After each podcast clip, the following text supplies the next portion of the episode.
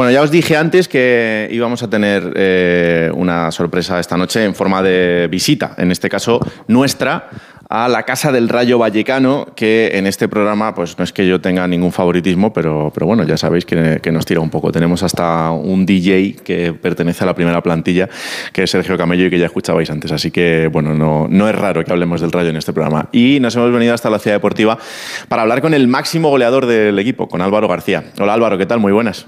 Hola, ¿qué tal? Buenas. ¿Cómo estás? Pues bien, la verdad que, que, bien, ¿no? Que asimilando todo, todo el trabajo que estamos haciendo y poco a poco mejor. Después de una semana contra el Real Madrid, en este caso el Madrid, pero puede ser eh, las semanas del Barça o, de, o del Atleti, eh, es como que vuelves a la realidad y dices, venga, vamos a volver a lo nuestro sin tanto mareo, sin tanta historia. Sí, es verdad que esas semanas son más complicadas por el tema de prensa, que viene aquí todo el mundo, eh, tele, eh, mm. es lógico que que mueven mucho y al final pues todo el mundo quiere saber qué pensamos sobre ellos, ¿no? Pero, pero lo que tú dices, ¿no? Vuelta a nuestra realidad, vuelta a la rutina normal de, del equipo y, y, bien. Es una semana larga porque hasta el lunes no tenéis partido contra, contra el Girona. El Girona eh, yo creo que ya no le sorprende a nadie, pero es un equipo contra el que tienes que hacer las cosas muy bien. Sí, eh, la verdad es que es muy complicado ¿no? frenarle, ¿no? Eh, se está viendo que que, cuesta mucho trabajo ganarle, que te meten muchos goles, creo que es el más goleador de, de la liga. Y, y, al final, pues eso es que hacen cosas buenas, ¿no? Eh, pues intentar que ellos pues hagan lo menos posible, que, que no estén acertados y nosotros estamos muy acertados porque vamos a intentar pues hacer lo que nos gusta, ¿no? El robarles arriba y, y, estar cerca de portería. Eh, este año es el campo donde terminó la participación en Copa, pero, pero habitualmente es un campo que, que tiene buenos recuerdos para el Rayo. Sí, es verdad que ascendimos ahí, eh, el año de las semis de, de, Copa también los eliminamos. Y es verdad que, que, se nos estaba dando bien, pero es verdad que yo este año pues está a un nivel que, que es increíble y, y ojalá que, que ahora que parece que es una mini racha mala sí, de ellos, sí, sí. que intentar pues, alargársela. Eh, tengo un recuerdo tuyo de, ese campo, el, día del ascenso. Eh, fue un ascenso muy raro porque el ascenso en pandemia, sin público, sin la gente de Vallecas, eh, con nada, con dos periodistas de Madrid allí metidos, uno yo y otro el compañero Carlos Sánchez Blas, haciendo lo que podíamos.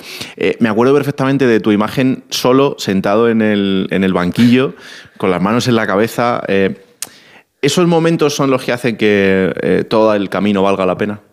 Sí, eh, al final el, después de unos años al principio regular, ¿no? Eh, el volver a sentirte cómodo, a, el volver a, ser tú y encima conseguir el ascenso, que, que seas importante en esos partidos, pues no sé, creo que fue liberación, fue satisfacción, eh, ponerme feliz también por, por mi familia, ¿no? Porque al final son los que sufren sobre todo y, y fue pues, pues eso, ¿no? Quedarte tranquilo, eh, saber que, que habíamos conseguido el objetivo que, que todo el mundo no quiere estar en primera y, y que lo habíamos hecho. Hmm. Porque ahora tú eres, eres ídolo en Vallecas y, y, así te considera todo el mundo. Pero el principio no fue fácil. Eh, fuiste el fichaje más caro de la historia del club hasta ese momento, en el año 2018. ¿Te pesó mucho esa etiqueta durante el primer año?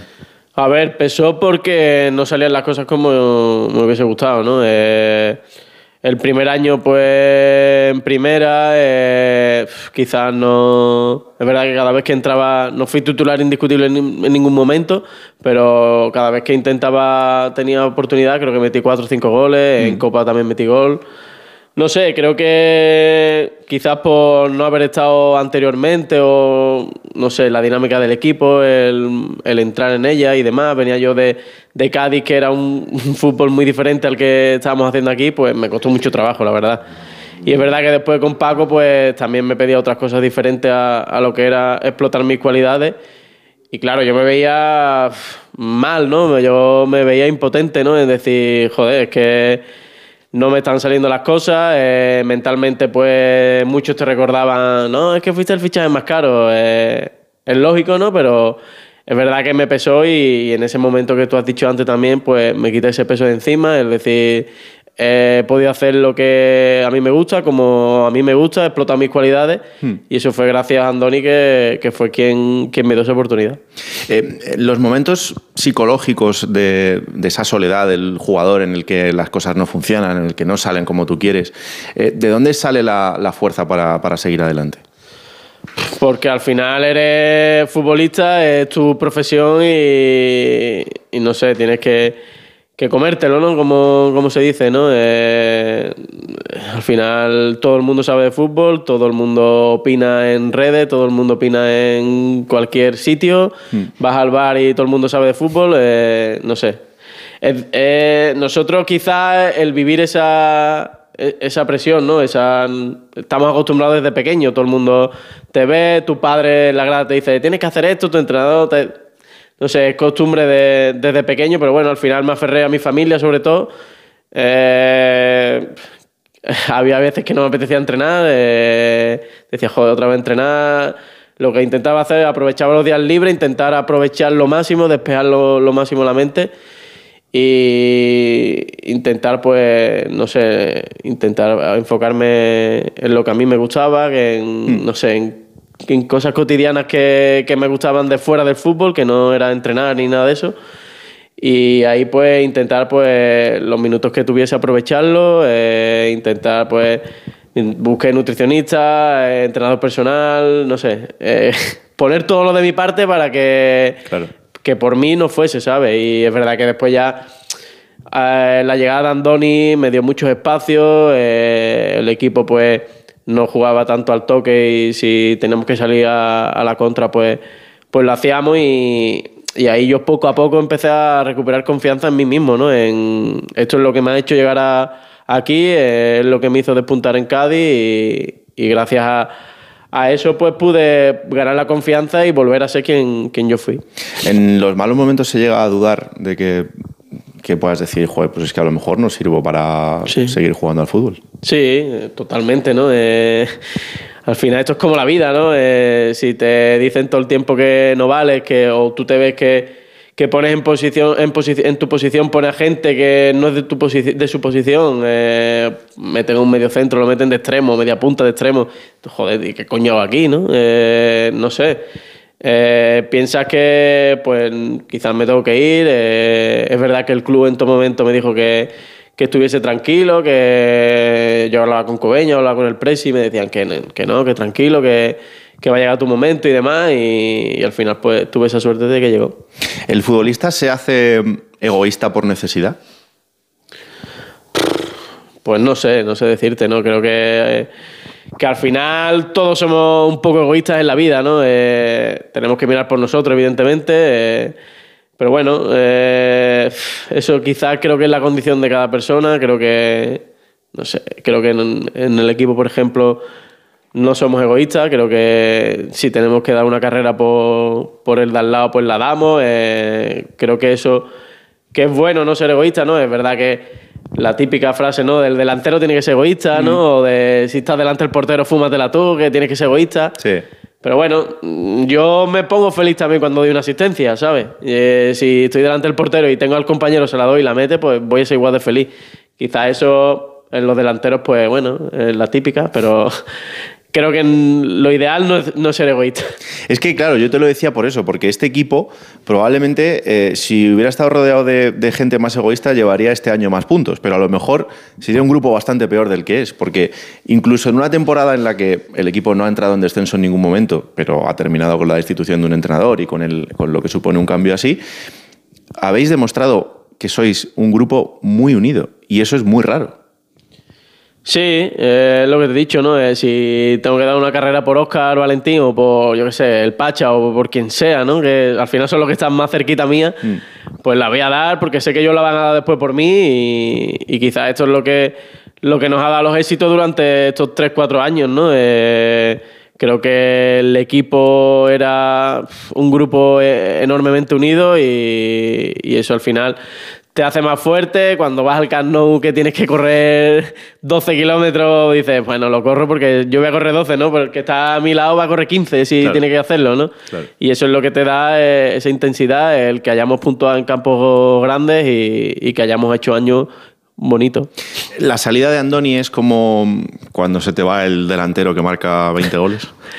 Bueno, fue. Veníamos de una trayectoria buena, eh, ascender, eh, dos años en primera muy bueno.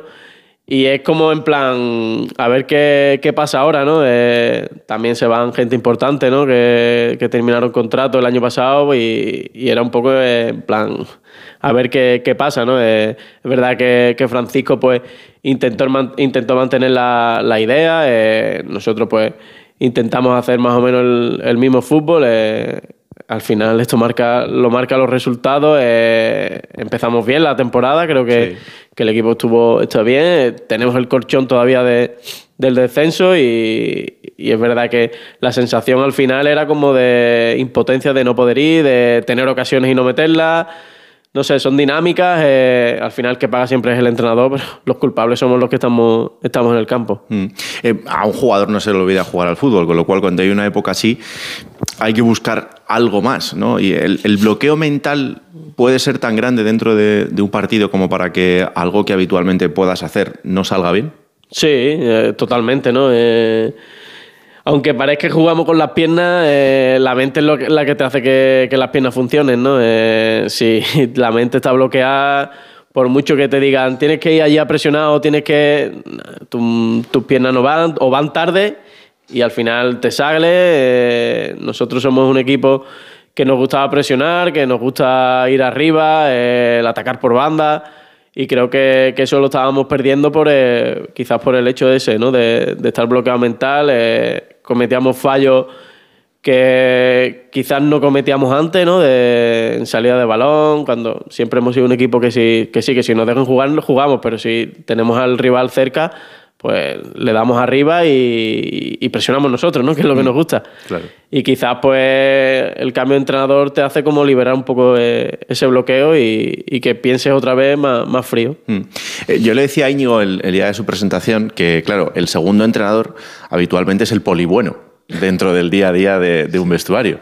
Cuando tienes que cambiar el rol y ser el primero, pues igual de repente con un grupo que no conoces no pasa nada, pero con un grupo que ya has estado, igual alguno dice, ahí va, este ya no es el polibueno, ahora es el polimalo, ¿no? ¿Cómo se lleva eso en, en el día a día ahora? A ver, yo soy mucho de, de hacerle broma, ¿no? De, meterme con uno, con el otro.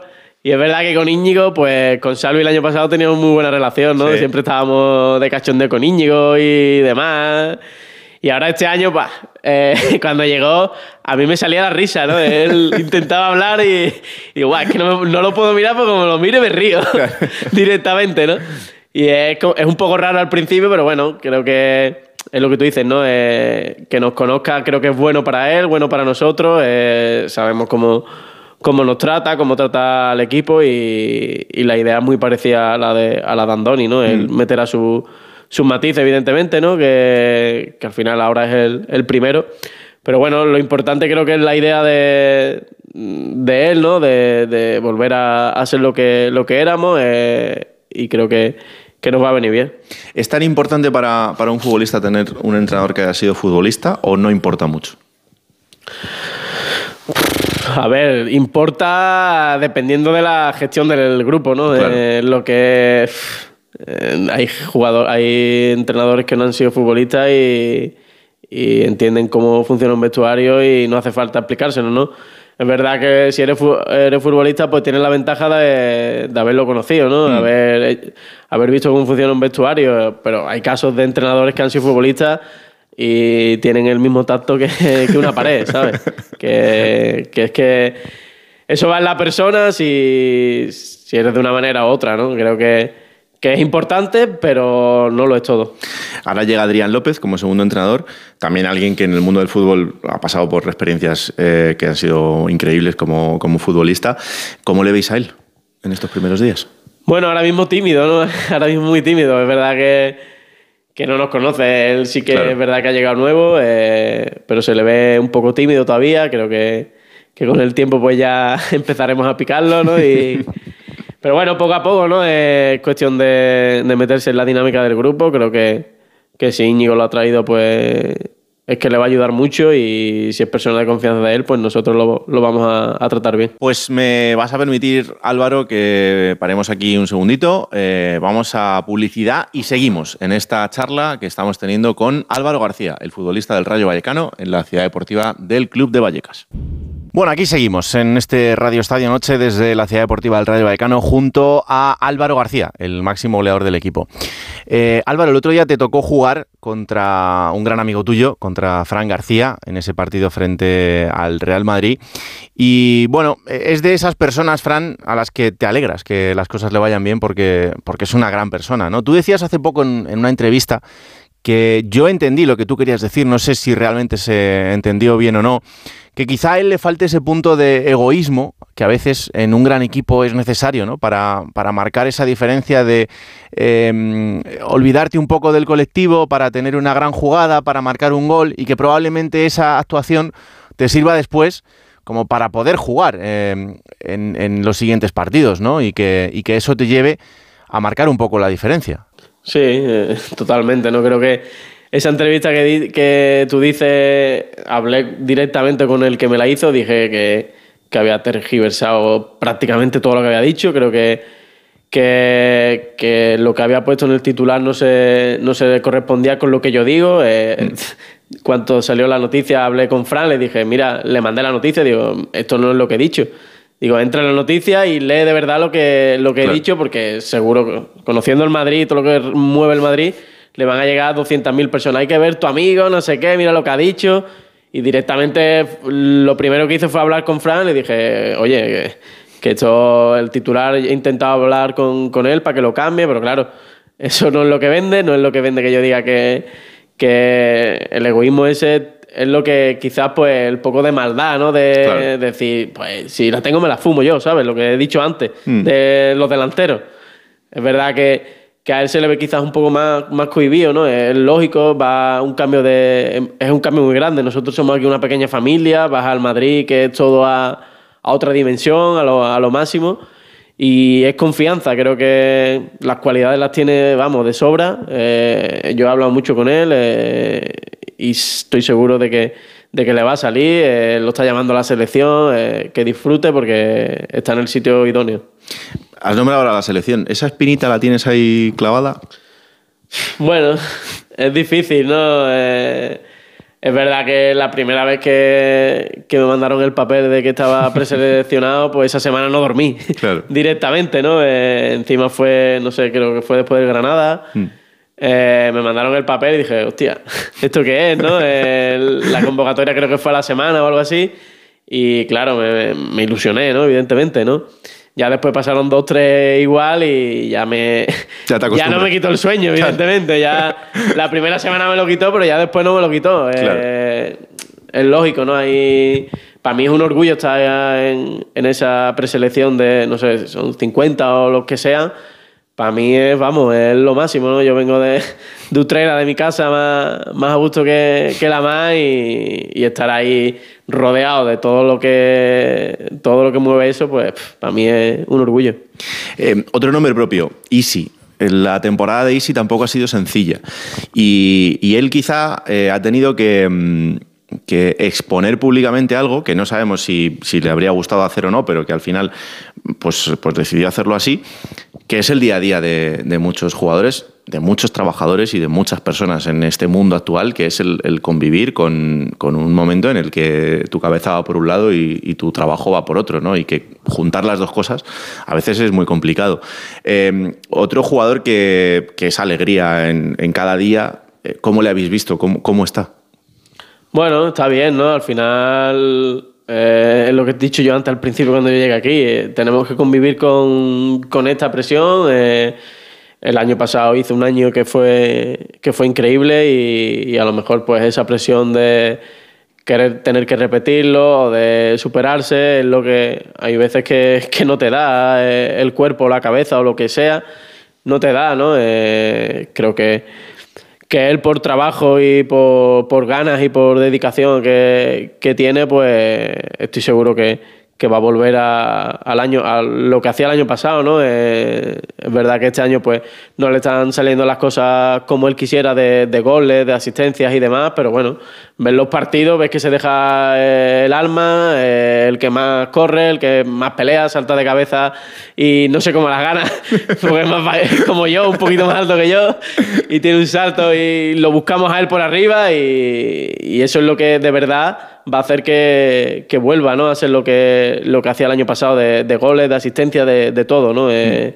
si otra cosa es que él se hubiera dejado, que pues esto es una mierda, odio el fútbol, yo creo que, que todo lo contrario, ¿no? ves los partidos y ves que, que él corre, pelea, lucha y, estoy seguro que tarde o temprano le va a volver, le va a, volver a llegar porque, porque se lo merece por trabajo. El otro día vimos también esa generosidad con, con Raúl de Tomás. Eh, otro jugador que um, ojalá vuelva a sonreír porque es que tiene mucho fútbol dentro y, y, perder un futbolista así dentro de una plantilla es un lujo que no está al alcance de muchos. Sí, yo espero que se haya quitado ya esa presión, ¿no? Al final los delanteros es lógico que viven del gol y si llevas tanto tiempo sin meter gol, pues como antes te he dicho, ¿no? Dudas de sé meter gol, no sé meter gol.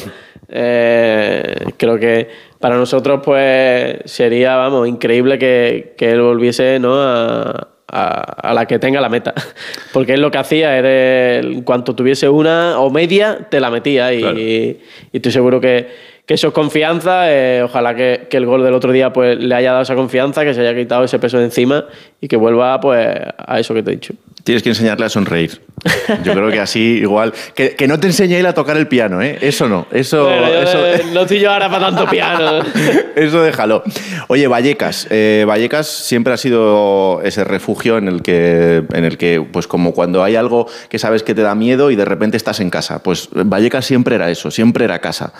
Este año lo ha vuelto a ser. Eh, el equipo ha pasado también por esas circunstancias y, y el estadio ha estado ahí.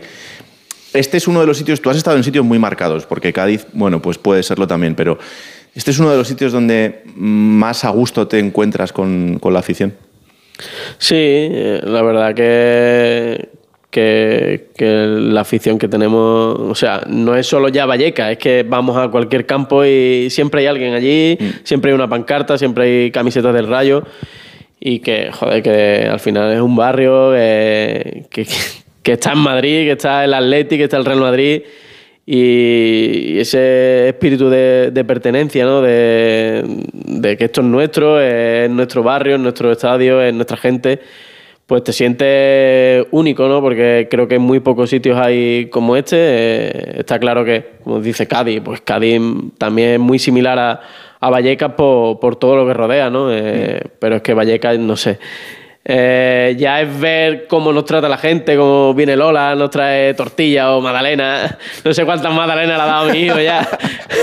que me lo vamos de gordo. Es muy grande, Lola es muy grande. No sé, pero claro, como Don Lola hay mil ejemplos, sí. ¿no? De, de, cómo te tratan, de pues toma esto para tu hijo, esto para no sé qué. O, no sé, creo que nosotros y el Rayo y el y Valleca creo que es una comunión que, que debe estar siempre y para nosotros es muy importante. Ahora el debate es qué hacer con el, con el estadio. Eh, ojalá, ¿no? El poder mantener el sitio, al menos, para que, que ese alma de Vallecas siga estando ahí. Pero el fútbol moderno también pasa por, por, estas situaciones, ¿no? Pues como le ha pasado al Atlético de Madrid claro. o como le ha pasado a, a otras personas, eh, a otros clubes. Para vosotros sería muy bueno el poder seguir en Vallecas. A ver, para nosotros sería ideal, ¿no?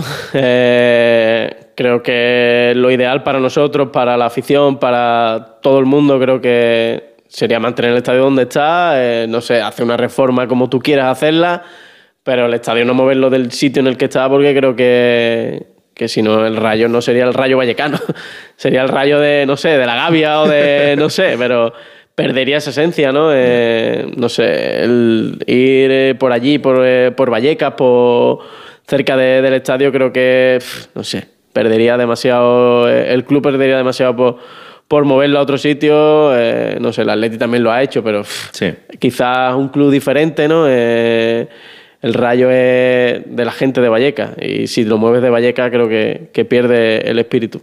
¿Estar en el rayo te ha enseñado a que el futbolista es más que un jugador de fútbol? Sí, quizás sí, ¿no? Eh, es verdad que en, en, Madrid pues te conocen poco, tenemos esa ventaja de que vas por Madrid, no eres del Madrid o del Atleti, mm. o sea que no te conocen casi nadie y, es bonito vivir eh, aquí, ¿no? Vivir en esta esencia ¿no? que, tiene, que tiene el club, porque al final es un club muy familiar, eh, somos poquitos por aquí y nos conocemos todos, ¿no? Eh, es algo que, no sé, que los valores que tiene el club, ¿no? Eh, la gente, la afición, creo que se trasladan al vestuario y se trasladan al campo, ¿no? y eso creo que pasa en muy pocos sitios.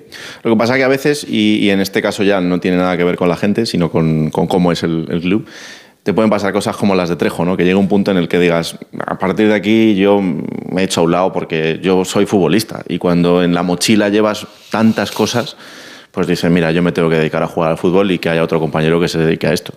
Claro, al final él pues lleva muchos años haciendo eso, tragándosela toda, tienes que estar todo el día peleando, todo el día metiéndote en sitios que quizás no te llama nadie. Y es difícil, ¿no? Vivir con, con eso, ¿no? Eh, porque te vas a tu casa y yo me voy a mi casa y pienso en mi familia e intento eh, despejarme un poco, pero claro, si estás en esa situación es imposible, ¿no? Porque te escribe uno, te llama otro, te, tienes que hablar con alguien, tienes que... Es muy difícil vivir así. Creo que él, pues lo que quiere es disfrutar de, de, eso, de ser futbolista, de quizás por sus últimos años, ¿no? De, fútbol y, disfrutar de verdad y, y, no centrarse en cosas que, que van aparte del fútbol. Álvaro, ¿ser padre te cambia mucho la vida también con respecto al fútbol o no? Bueno, manera. el problema es dormir por la noche.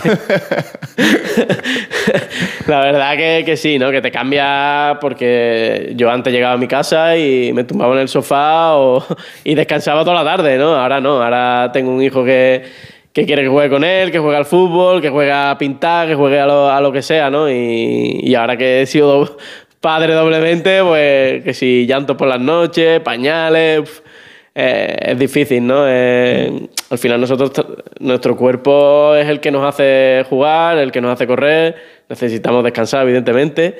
El día antes de partido duermo solo, por si acaso hay, por si acaso hay algo que, que, me incomoda un poco la noche, pero eh, creo que nosotros también nuestra felicidad, pues los niños nos la dan. Eh, yo llego a mi casa y ya no tengo que ni intentar pensar en otra cosa. Directamente no me acuerdo del fútbol, ¿no? Porque pienso, en mi hijo me están pidiendo una cosa, juego con él. Eh, es verdad que ahora está un poquito más metido en el fútbol, me trae estampitas. Eh, quiero que me la firmen tus amigos, no sé qué. Pero es bonito que tu hijo pues sepa que, que tú juegas al fútbol, que, que él venga al, al campo y te vea, que quiera la camiseta tuya, que se la firme, que no sé qué. Y te cambia la vida mucho. Hmm. Oye, antes de acabar, em, ¿por qué en las gradas de un estadio sigue valiendo todo? ¿Por qué ahora, por ejemplo, que tú tienes hijos, a lo mejor algún día te planteas si los quieres llevar a la grada o no? Pues sí, yo creo que eso es educación, ¿no? De, cada persona, de la educación que le ha dado sus padres a, cada persona, ¿no? Eh, es verdad que en el fútbol, pues es la típica de que viene la gente a desahogarse a los partidos, prácticamente, ¿no? A insultar al árbitro, a los jugadores rivales, incluso a los tuyos propios muchas veces. Pero no sé, creo que eso es educación, ¿no? Yo intento que mi hijo vea muy poco fútbol en casa y, y si el poco fútbol que veo intento verlo normal, ¿no? Eh, ni que me vea insultando a nadie, ni que, no sé, creo que para los niños, como has dicho, creo que que es muy feo llevar a tu hijo al fútbol y a lo mejor eh, está insultando tú al delantero del equipo rival o de lo que sea, hmm. o al entrenador, al árbitro. Tu hijo va a ver que eso está bien porque lo hace su padre. Claro. Al final es educación de, esa persona, ¿no? Y, creo que, que si puedo llevarlo lo menos posible, lo llevaré, ¿no? Y que se dedique al tenis. Que Intento ver más tenis que, fútbol, la verdad. Eh, porque, no sé, creo que no, no me gustaría que mi hijo fuese un, un forofo a muerte del fútbol, que estuviera peleándose con uno, con otro. Hmm. Creo que si le gusta el fútbol, que lo viva como él quiera, pero que intente pues vivirlo de una manera normal, ¿no? De, hay gente que, que, que se pelea con cualquiera por, por temas de fútbol, por ejemplo, ¿no? Y no sé, eso me, me mataría. Del niño de Utrera que jugaba con sus amigos al Álvaro de ahora, eh, ¿queda algo de ese niño?